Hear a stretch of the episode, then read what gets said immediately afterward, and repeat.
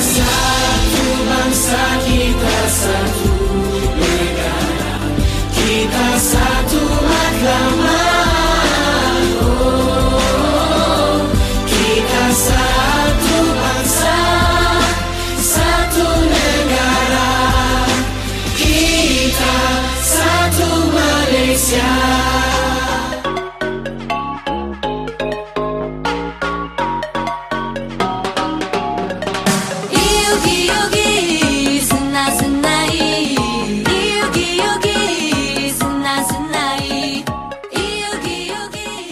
巴卡巴，你好，斯拉马大当哥，欢迎来到台马大不同。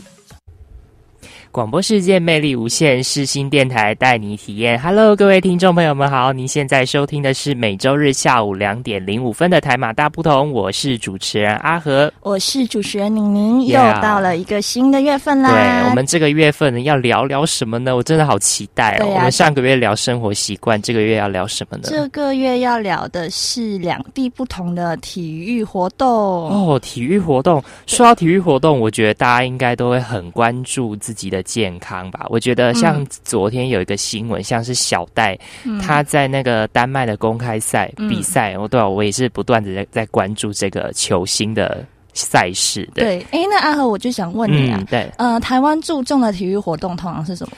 哎，那我刚刚就讲就是小戴嘛，嗯所以我们今天要来讨论的呢，就是羽球喽。呜呼，羽毛球。说到羽毛球呢，就绝对不能忘了介绍马来西亚的刚退役的马来西亚一个李宗伟。啊，李宗伟，李宗伟也是马来西亚的羽球王子，对不对？对，那我们的羽球天后呢，就是非我们的小戴戴资颖莫属啦。对，没错，对对对，那我觉得其实说到像运动，其实也不止羽球，对不对？对啊，哎，可是我记得台湾好像蛮注重排球的，排球这个部分马来西亚就比较少。排球也蛮多，然后嗯篮球、排球、羽球、桌球、桌球啊、足足球、球啊、游泳、跳水。对，其实真的蛮多元的。那我们今天主要是会聚焦在羽球的这个焦点上面。，对，没错。嗯，好，那我们那就现在话不多说，我们赶快进入第一个台单元——台马马新鲜报。，最新鲜的时事，小腾腾的新闻最 hot 的独家报道，就在台马新鲜报。。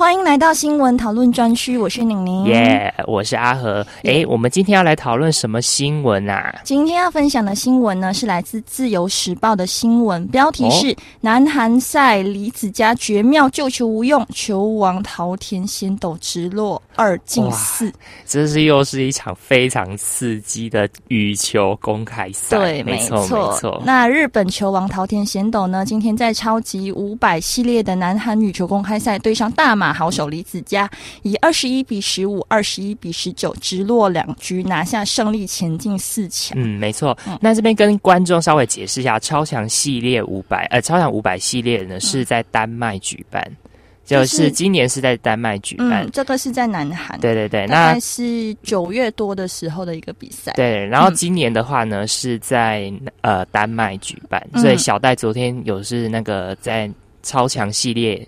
也是好像有传出夹击，我觉得不错。嗯然后第一局是二十一比十五，第二局是二十一比十九，其实这比数非常的接近，所以可以看得出来他们是非常的刺激。对，没错。对对对对对好，那我们来再分享一下这个南韩的系列五百赛好了。好，那今天开局呢，桃田先斗与李子嘉两人互相拉扯，桃天把握机会打出一波六比一的高潮，进入暂停。嗯暂停过后呢，一度拉开到十五比十一领先。后来李子嘉拼命追到剩下一分差，但桃田加足马力，在十六比十五的时候连得五分收官，以二十一比十五拿下首局。然后第二局呢，其实因为呃，这个桃田他不断要去加足马力嘛，他嗯想要、就是他不想放弃，所以他一直就是坚守那一份信心，然后最后就是有扳回一城。嗯对，可是呢，第对手也不是省油的灯啊，嗯第二局李子嘉就状态整个恢复喽，对，打出一波七比七的平手。嗯。嗯，然后再再打出一波七比七平手的时候，他又打出一波四比一的小。其实这个是连拿对四分的意思。对，然后手握十一比八领先进入暂停。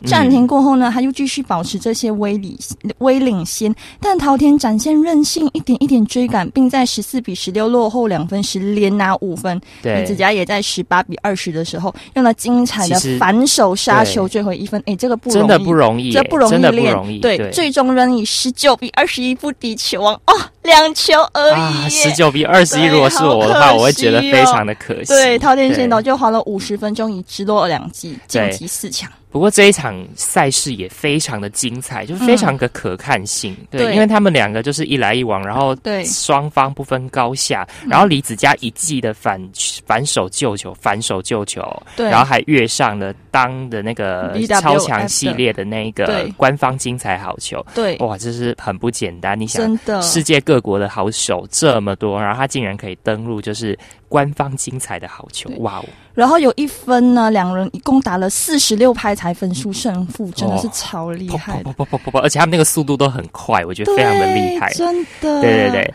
那那个桃天仙斗呢？他们在呃四强面对也有一个强敌，叫做印度的帕鲁帕利对。对帕鲁帕利，对，他在八强以二十四比二十二、二十一比八直落两击击败丹麦的丹麦的约根森。嗯，然后两人生涯二度交手，桃田贤斗呢取得二胜零败的对战优势。对不过上次两人交手已经是二零一五年对这个新闻是我们为什么想要再把这个新闻拿出来分享，是因为嗯我们想要跟今天我们要讨论的拿去做个对比跟对照。对，因为对呃，我们马来西亚的羽球一哥是李宗伟嘛，那之前就退役了。那现在李子嘉呢是被视为是我们打斗李宗伟的接班人。嗯，所以这次虽然他输掉比赛，不过他依然是非常有潜力的一位球员。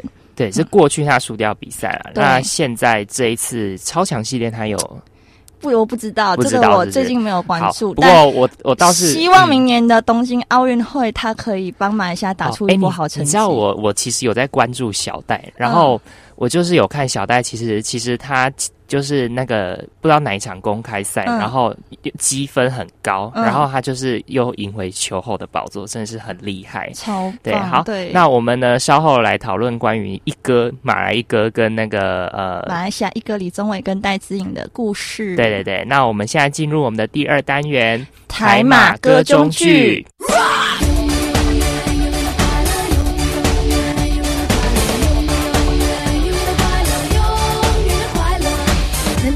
唱歌就是永远的快乐。我是阿妹张惠妹。只想嗨嗨，I want to love me 坏坏，隐形的压力嗨嗨，什么都可以爱爱，都握在怀里。你现在所收听的是世新广播电台 FM 八八点一 AM 七二九。Come on come on I love you tonight，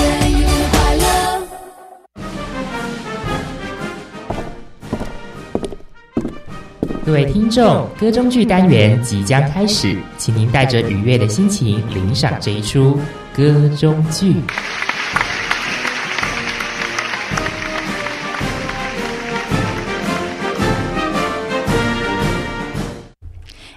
弟弟弟，快来看啦！比赛开始了啦！哎呦，不要吵我啊！那边看什么比赛？我在打 game，看到没？不要那么烦，你走开，走开！不要别说吵吵吵。切，这么难得左邻右里巅峰对决你不看，现在我看全国人民都守在电视机前面支持李宗伟，就你这个不爱国的家伙在那边打电动。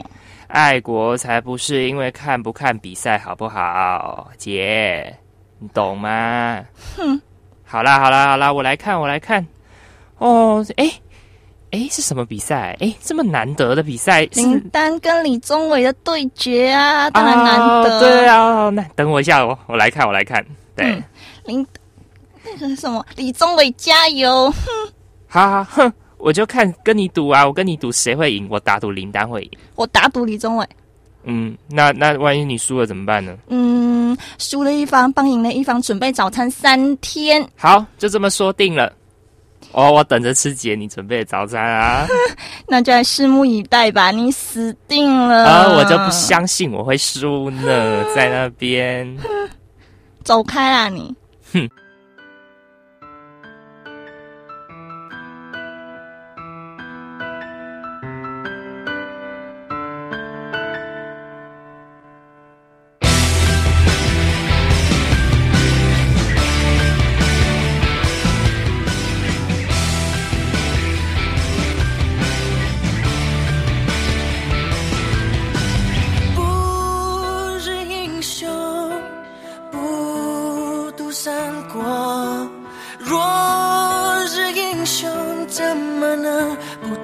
寂寞。独自走向长坂坡，月光太温柔，早早不啰嗦，一心要那荆州有阴谋阳谋，评说暗落的墨。东汉末年分三国，烽火连天不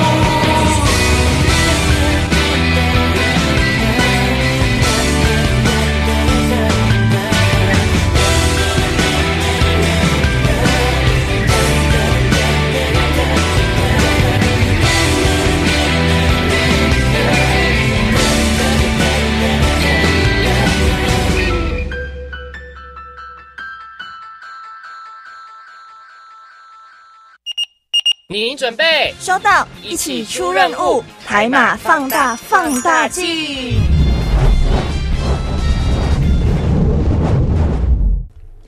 欢迎回来。哎，你今天运动了吗？对，那我们今天就是要 focus 在运动的这个单元上面啦。那现在你们收听的是每周日下午两点零五分的台马大不同，我是主持人阿和，我是宁宁，欢迎大家来到放大镜单元，跟我们一起聊聊羽毛球这项运 Yes，动没吧。错，对。那其实说到羽毛球啊，其实羽毛球后羽毛球天王还真的不少哦，各国都真的不少。嗯，那如果是台湾的话，就是戴资对，吧就是非小袋。对。那如果他呃马来西亚的话，就是大马一哥李宗伟，的豆李宗伟。对对对，非小戴莫属，台湾是非小戴莫属。好，那我们先来讲讲那个马来一哥好了，我其实蛮呃，我蛮好。奇的。好，我最近就是因为之前退役的时候啊，阿和应该有发现，就是我现实一直、或者我的脸书一直在分享，就是关于李宗伟的一些对对对，经典的经典的新新闻。对，那这边呢，我就分享一个呃马呃，就是李宗伟生涯六大经典的时刻。哦，好对 OK，嗯，李宗伟呢，其实算真的算是我们马来西亚的国足英雄啦。嗯然后在羽球历史上，他是最传奇的故事，就是在马来西亚的羽球历史上，他是最传奇的。所以其实你们呃，所以其实你们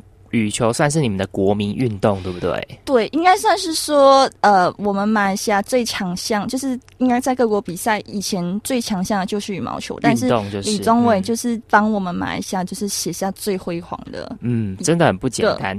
人物。那我们看他到底写了什么样辉煌的历史，那他的过程我们来讨论一下，那。今年呢，他是退役嘛？那他在退役的记者上面痛哭，嗯一路走过无冕之王的挫败、重大伤势的困扰、务实禁药的风波。李宗伟呢，是男单史上最传奇的男单，他身材不起眼，但却靠着苦练出攻守一体的超级身手，也是史上最多超级赛的冠军。对，其实我觉得真的不容易耶。对，可虽然呢，他没有奥运和世界杯金牌的认证，但手握各种大赛荣耀的记录，李宗伟绝对无愧为经典男单。嗯，对对对，那当年呢，李宗伟还在认为是一方强权的时候呢，离挑战男单霸权还差一点点。嗯，而在全英公开赛拿下冠军的李宗伟，本上就是真的逐可以称霸了。称霸的版图。对对，那李宗伟呢，在四强先击垮丹麦前王彼得 Gates，就是嗯皮皮皮德盖兹。对对，然后冠军赛再穿着奇特的一边长袖一边无袖的球衣，击败日本一哥田尼贤田儿贤田儿贤一。对对，然后拿下生涯第一座全英赛公开赛冠军。嗯，那可是二零一四年的时候呢，李宗伟因为吃冬虫夏草而误食禁药兴奋剂地塞米松，最终世界羽联接受李宗伟的说法，加上嗯地塞米松本身对竞技表现并无帮助，因此只轻判八个月的禁赛。对对对。那宁宁呢，帮大家稍微整理一下，这个是李宗伟这个马来一哥他。辉煌的故事背后，通常都有一段辛酸史。那其实阿和稍微帮听众朋友稍微整理一下，嗯，其实马来西亚一哥呢，他并不是一开始就是羽球的王子，他是透他是在什么地方就是崭露头角呢？他是在全英公开赛的时候，跟对手的打败那个当时候的羽球天王是 Peter Gate，他其实之前就已经有崭露头角了，然后这个算是他，呃。嗯，算是最精彩的那几年，就是最辉煌的那几年，嗯。刚开始。对，可是我觉得其实人就是这样，人就是会嫉妒，就是我不知道可能是是不是有人去举发还是怎样，嗯就是说他使用禁药，没有，因为每次比赛都会就是都一定要一定要检检查是一定的，但这个是呃，我们大家他应该是说李宗伟也没有想到，然后忽略到的一个东西，就是嗯对对对用药而弄到好那。就是我们等一下，呃，就是我们这一这一 part 呢，我们先讲解一下他的经历。那嗯我们等一下先听一首歌，那听什么歌呢？我们来听容祖儿、陈威权的《后来的我们怎么去爱》。对，那我们听完这首歌回来呢，我们再来讲讲他禁药之后发生的这些经历。我们来看看这一位马来一哥他的这些辉煌的历史。嗯，没错。对对对好，好，那我们先来听，那个容祖儿跟陈威权的《后来的我们怎么去爱》。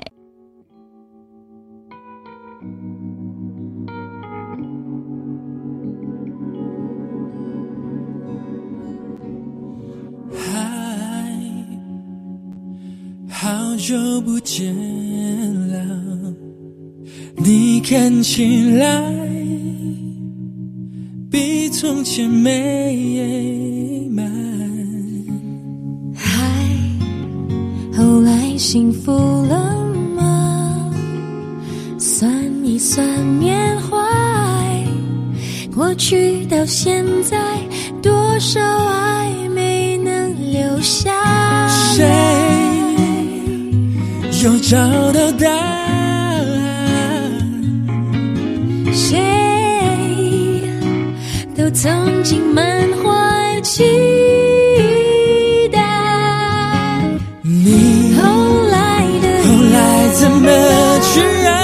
有美好，想不想再重来。不让相爱变成相互伤害。后来后更来学会，承担，努力爱错过要不精彩。回来。我承认我爱的失败，失败让心更明白后来才，明白早遇见最真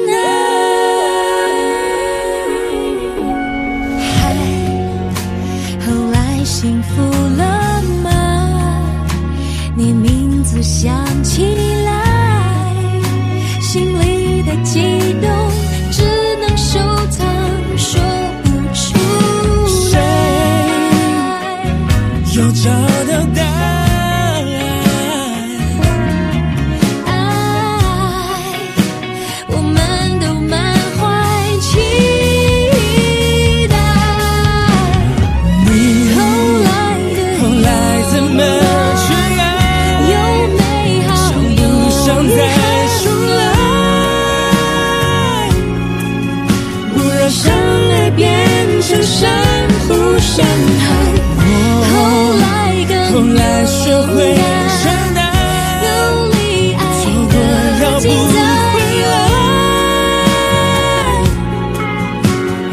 我承认我爱的失败，失败让心更明白，后来才明白早遇这见一切最简单。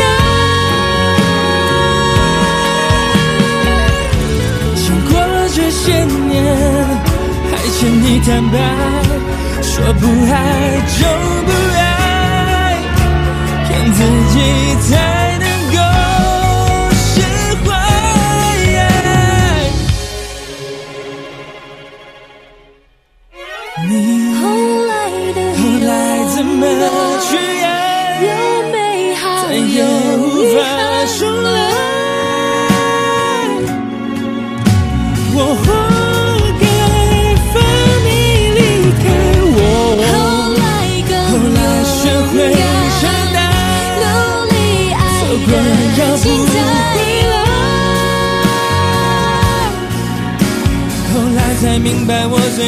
最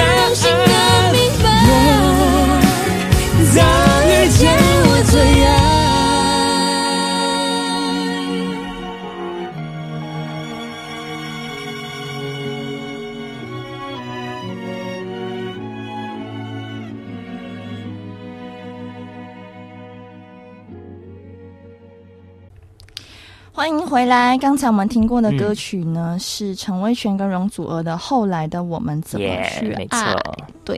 那我们接下来就讲一下李宗伟竞赛复出后呢，他真的是势如猛虎。虽然他又在世锦赛再拿了一个银牌，其实也是很厉害。对，然后可是他又在接下来的那种大奖赛呀、超级系列赛呀、嗯之类的拿了五项赛事的男单冠军。嗯，就是包含在单一比赛连续击败林丹跟成龙的男单选手，嗯，然后对一周内两度击败现任世界第一的成龙，哇，真的是很厉害。然后不到半年的时间，他就把他的世界排名从一百八十名拉到世界第三，哇哦，很厉害。很厉害。对那我觉得应该也是说。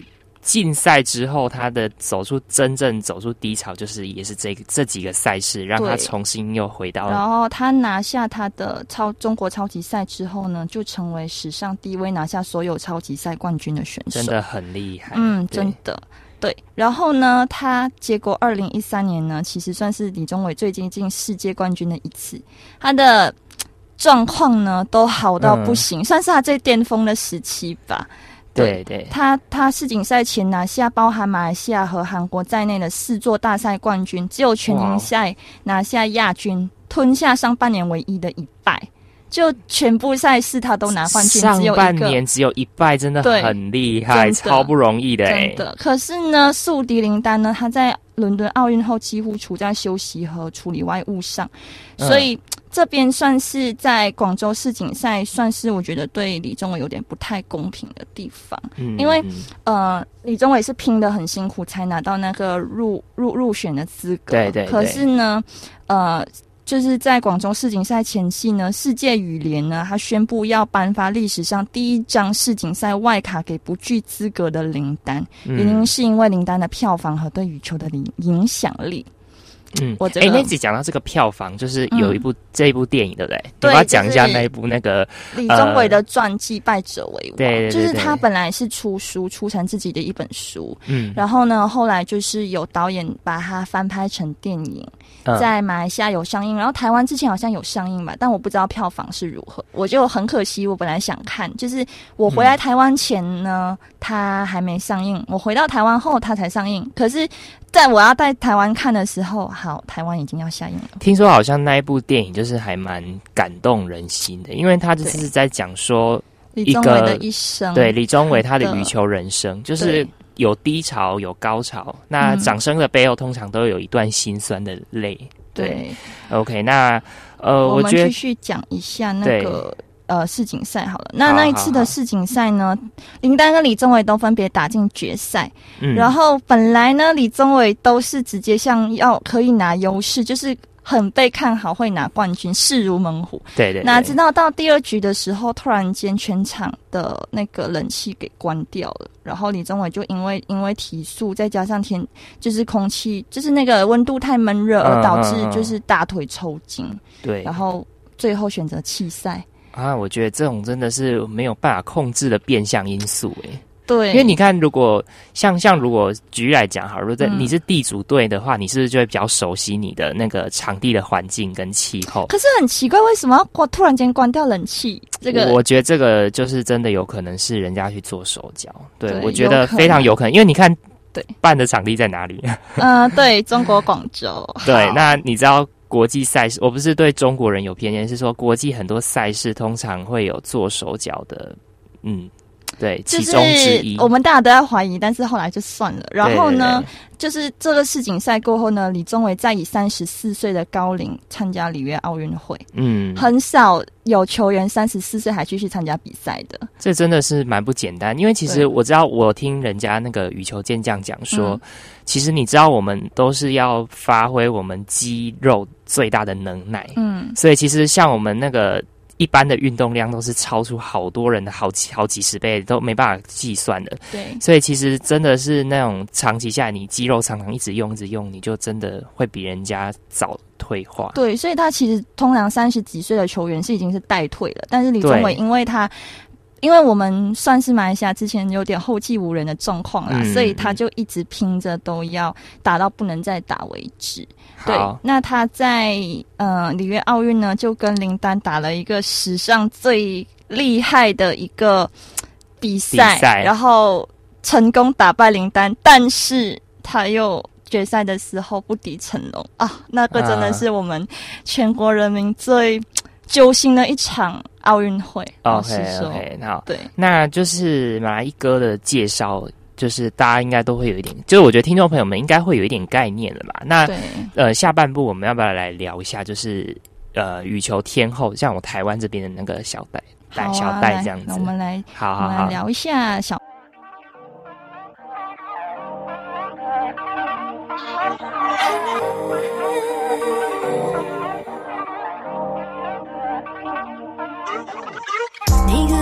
夜晚只想对你耍赖，寒冷或温暖，只想有你的爱。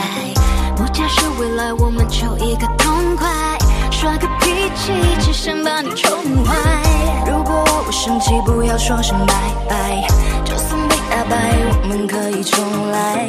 过分的依赖，算不算有点奇怪？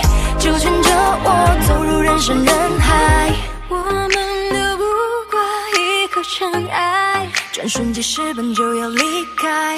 明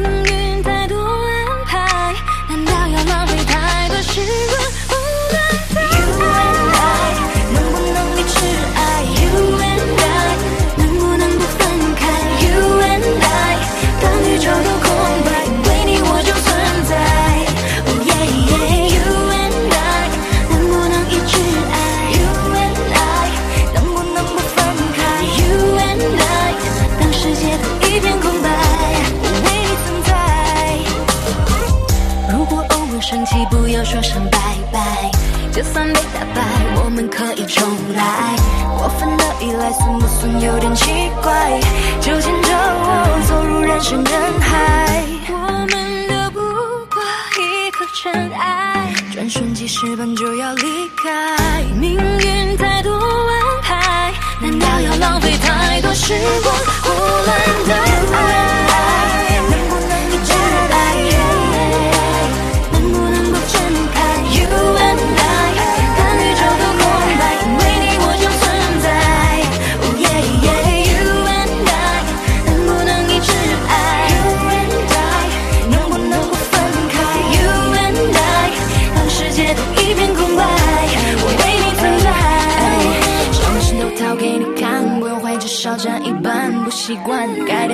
在。什么事都掏给你看，不，该留遗憾。耶，我们就像对视作者，你瞳孔里倒映的是我，心里的忧郁在降落。怎样的守住这躯壳？A you and I，感受这种存在，错过的感觉不能重来，产生了依赖，不想你离开，忘了是第几个礼拜，还在期待我们能不能重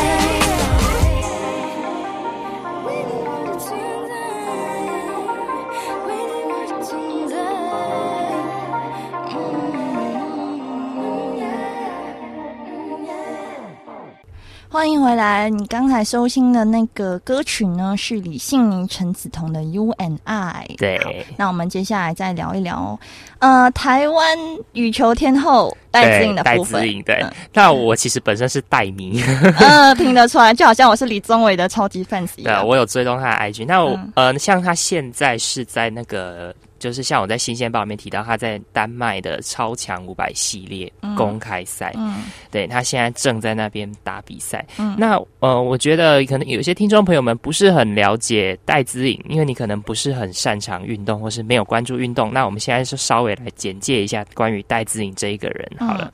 其实他是高雄人，那他是呃过去其实他在台湾其实没有说很有名。那后来是靠着她的女子单打，还有很多的系列公开赛之后，让她变成世界第一的呃，就是球后，嗯，然后他这个球后是真的很厉害哦，他真的是维持了很久很久很久，所以已经是世界上维持最久球后的的女女选女选手。不过呢，在去年曾经被西班牙的马林选手。嗯。也是一个很厉害，然后高高壮壮，然后肌肉非常的线条非常的明显的那个女选手，嗯。给拿拿下了。不过因为在那个另外一个呃积分赛比较，今年在另外一个积分赛比较高的一个公开赛呢，小戴又重新因为赢得了这个名次，然后他的积分就冲高，然后重新又拿回世界球后的宝座。对哇，真的是非常的厉害啊！没错，那其实李宗伟呢，他也是算是就退役后，大家盘点的时候才发现说，他其实是呃世界男单，然后嗯维持在世界第一榜上最久的一名对对对，呃就是球员。球员对对。那其实男生就是对啊，就是李宗伟嘛。那其实我觉得像他们可以维持在球坛上面可以维持这么久第一的宝座，肯定有他们厉害的地方。就是因为一直在参加比赛，然后积分拿非常多。那我觉得技巧也是一个关键，对不对？就是你如果没有很厉害的技巧，那其实坦白讲，你跟很多人切磋比赛，可是人家就会熟悉你的球路嘛。嗯，那之后就会比较熟悉你这样打这样打。对我可能前面先吊一个小球，后面再放个长远球，嗯那我可能就知道你这样的回路之后，我下次再跟你打，我觉得比较顺。可是你知道嗯他们是每一次打他们的想法逻辑又是不一样，这我觉得真的很厉害。那我觉得先来谈谈，呃，大马一哥好了，大马一哥他在技术特点技术特点，对，好，我看一下资料哦，你等我一下啊。这里，那李宗伟呢？他其实算是典型的东方文化熏陶下的高手，就是很内敛，嗯，性格非常内敛谦虚。因此呢，只要他自己过过进来，只要他就是状态稳定的话，他是一个非常可怕的对手。嗯他右手直拍，突击力、爆发力非常的好，变速能力很强。嗯而且中伟他的反应又很灵活，防守又出色，回球变幻莫测，突击的爆发力强，步伐又快捷，打法稳中带攻。嗯，对，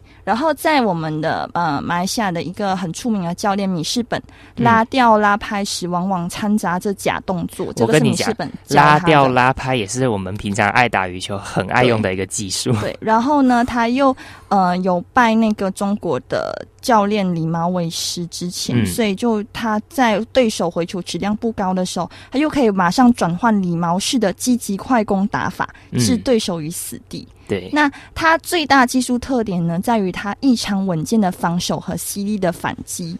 嗯，对。其实我觉得不外乎一定要反应力很快，然后你一定要很多很多的那种变化球，嗯，对，你要会，对，然后他在场上呢，他拥有一一种超乎常人的冷静和稳定。嗯然后不管是面对对手何种形式的进攻的时候呢，李宗伟他总能靠依靠自己出色的防守技术，嗯将局面牢牢稳定住，然后再凭借自己犀利的反击将对手置于死地。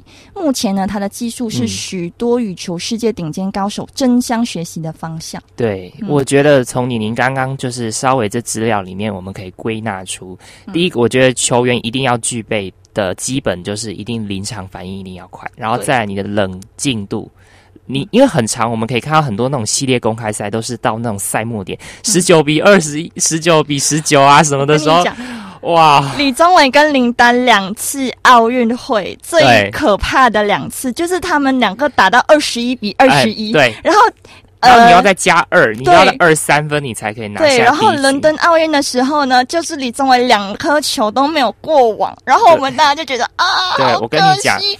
然后呢，在里约奥运会呢，他就成功的二对十三比二十一，我们全你知道全场沸腾全场是欢呼的，对。哇，整个心脏病真的快爆发，我跟你你。说这个就是要考验球场他们的心理素质跟临场那种哦，不，我一定要赢，我一定要赢。但是你想要抑制那一种情绪，你又不能太在意，你对就要得失心，这时候要放下。那我觉得小戴其实他在这一点也非常的厉害。来来，阿和，你来介绍一下小戴的技术特点好了。好，我觉得小戴技术特点是，你知道他是用那种刚柔并济的多变打法。嗯然后其实由于他小时候跟那种比较长辈啊，可能都在打球，嗯的关系，嗯所以其实呃，他小时候就很多训就训练很多这种多变变化，因为大人打球通常都会比小孩技术还要更纯熟。嗯，那他个人的特色呢，就是往前细腻，往前小球，然后是往前的假动作，对，就是会用假动作去骗人，但是往前球通常都是那种小球，还有四方球拉吊突击，，对。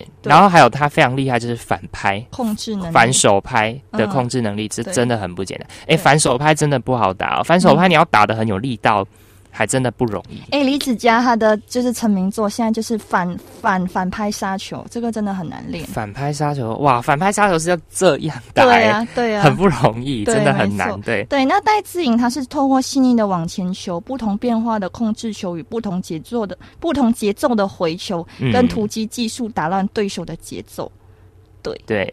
那其实我觉得像，其实像就是我们聊到就是李宗伟跟小戴、嗯。两位一哥跟一姐的那种技术特点之后，嗯。我觉得其实我们要不要来就是分享一下他们比较精彩的赛事一些画面？因为我啊我我我想要先讲，就是小戴其实他在过去跟一个中国的女选手叫做王世贤，我不知道你知不知道？哈我有有有有有有有听过，我跟你说那一场戏真的非常非常的精彩。嗯我跟你说那一场戏是，呃，刚开始小戴是居下风，就是没有赢。就是他第一局是落后的，嗯可是你知道他在一季就是呃一波攻势之后四比一之后，然后嗯他、呃变成跟那个女选手打平，变七比七，嗯然后小戴就会觉得说，哇，我好像机会来了。嗯可是其实就是你知道，其实对方也不是省油的灯，对，然后就觉得哦，这个选手追上了，我我一定要加把劲，所以很快那个积分又被又被拉过去了。嗯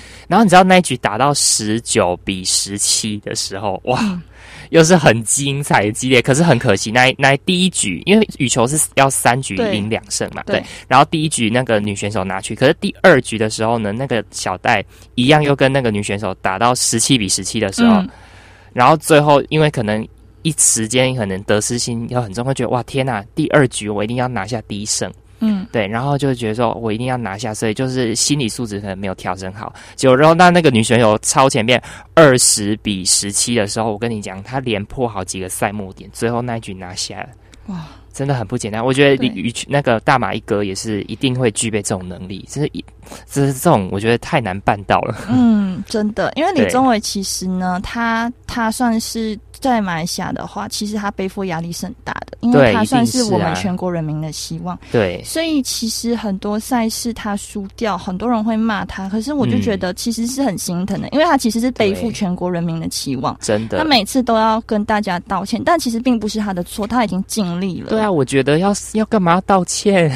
拜托，我觉得这种球运有时候搞不好就是就注定球球是圆的嘛，所以球哪边赢这种就是真的说不准。对，而且、啊。而且其实他跟林丹两个人真的是算是羽毛球史上最精彩的两位，而且他们其实我我其实以为他们两个就是对手，其实他们两个是非常非常好的朋友，对。就是那种惺惺相惜，就真的哎、我发现有很多那种球场上是劲敌，但是私下是好朋啊，友。他们真的是超好的朋友，小戴也是啊，小戴他在跟那个日本一个选手奥原希望在对战的时候，嗯嗯他也是跟那个在赛场上是竞争对手。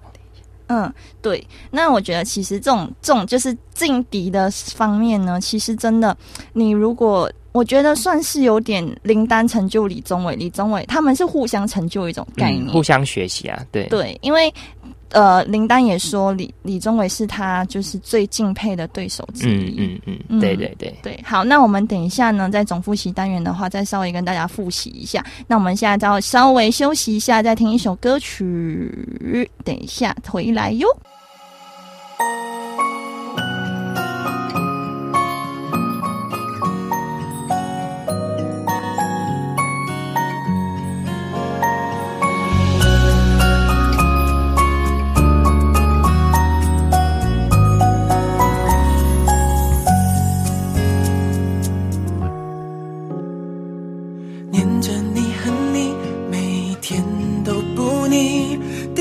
的时候有我打气，并肩趟过的草地，交换秘密。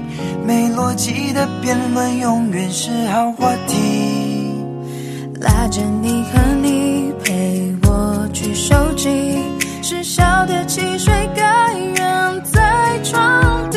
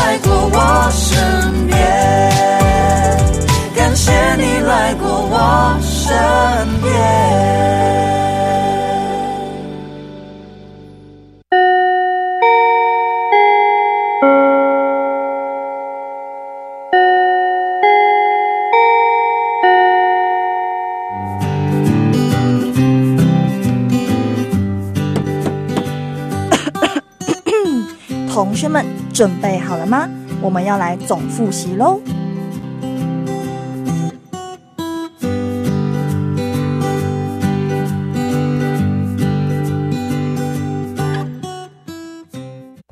刚刚听到的那首歌曲呢，是 Fu and Sam 福音嗯，对福音 and Sam 的蔡恩，还有蔡恩宇的小时光。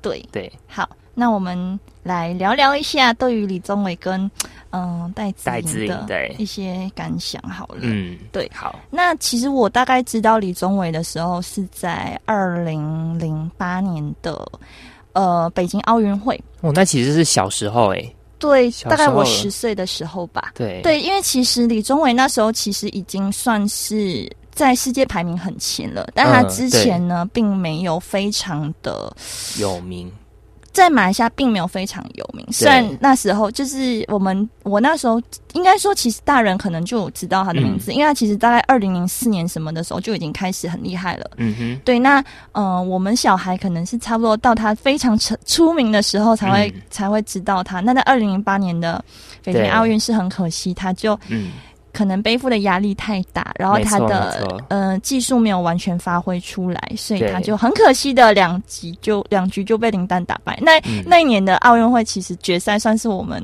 我我觉得最惋惜。最看的 最不过瘾的一次，对啊，应该也会觉得很可惜，因为林丹那时候就是很，就是其实我以前没有那么想林丹，因为林丹嗯。他很、有点骄傲吧，就以马来西亚语哦。就是说很窜，就他很就是很放得分之后就会很开心，对，然后就是什么丢球衣啊、丢球拍啊，我就心想说、哦。可，可是我跟你讲，你你你可能不太懂运动员，我觉得运动员很多都是这样哦，尤其是男男没有，我觉得林丹算是那个最最激动的，因为其他其他人赢我都没有看他们脱球衣什么的。啊，对，那但是在呃里约奥运就有点可惜，就是呃李宗伟第一局赢了，第二局输掉，然后第三局他是二十一比十九。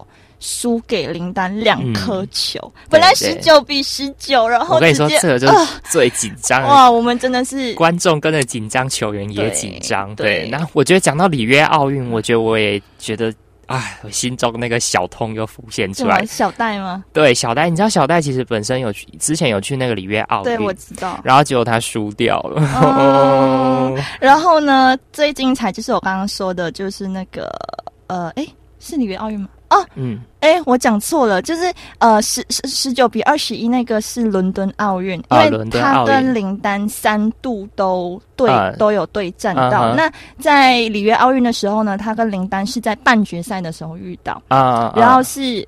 二十三，最后一局二十三比二十一赢了林丹，然后他们两个一起脱球衣、交换球衣那一刻，觉得哇，天哪，两大英雄哎、嗯，对对对你，知道那时候全场就是我们，我我其实在家里，我跟我二姐两个心脏病的是快爆发。一一定是啊，然后一定搞不到跳起来。然后我爸就说：“你们两个紧张什么啦？”我说：“这真的是很刺激啊！”我跟你说，嗯。我真的是看到真的会拿着棉棉被，然后就就是抓住那个脚没有？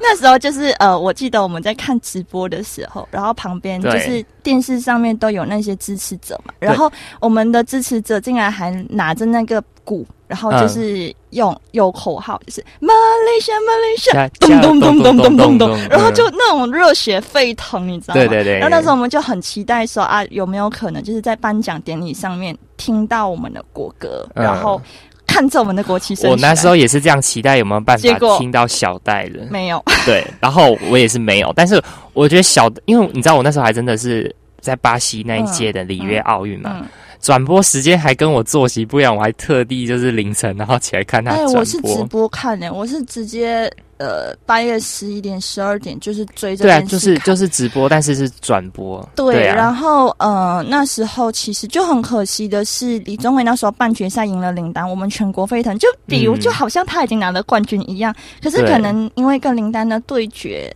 他损失他太多体力。对，一定是的，因为你跟一个很强劲的对手，一定是这样。对你知道小戴跟那个日本奥运希望比的时候，嗯比的时候也是在那个呃里约奥运输掉。嗯，对，所以我觉得好可惜哦，但是很高兴他今年东京奥运又可以出来。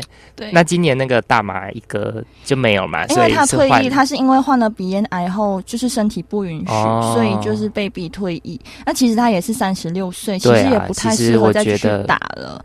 对，那我们之前为什么李宗伟一直坚持不肯退役，就是因为我们嗯后继无人。嗯然后现在好不容易有一个李子嘉，可是我觉得李子嘉可能也会像李宗伟一样，就是背负我们全国人民的希望，因为其实李宗伟会有多压力次在啊，就是他里约奥运还有世锦赛的时候，有有有一年的世锦赛，他有一次就是连手圈都打不过，压力太大，然后他就真的是在脸书还有记者会上面。就是跟大家说对不起，其实我我对不起全国人民。你知道看的时候很心酸呢、真的对，嗯，对，其实我们那个小戴也是，如果输的话，一定也会被骂臭头。可是我其实都好心疼他，你知道，啊，运动员真的要好好的尊敬，对。对，好啦，那我们其实聊很多，我觉得其实真的聊得很不过瘾。对啊，那我们再做一集好不 好？好，好好好，那我们呢？记得下周同一时间、同一频道，世新广播电台嗯 AM 七二九，每周日下午两点零五分，台马大不同准时上线陪伴你们哦。喜欢听众朋友们继续帮我们呃分享哦，然后可以到里面留言。那最后我们来听一首 Z 和呃 Ken Lie 的 Good Thing。对，然后下个星期呢，我们跟你们一起继续聊，就是两地的运动习惯。好啦，好那下星期再见，拜拜。拜拜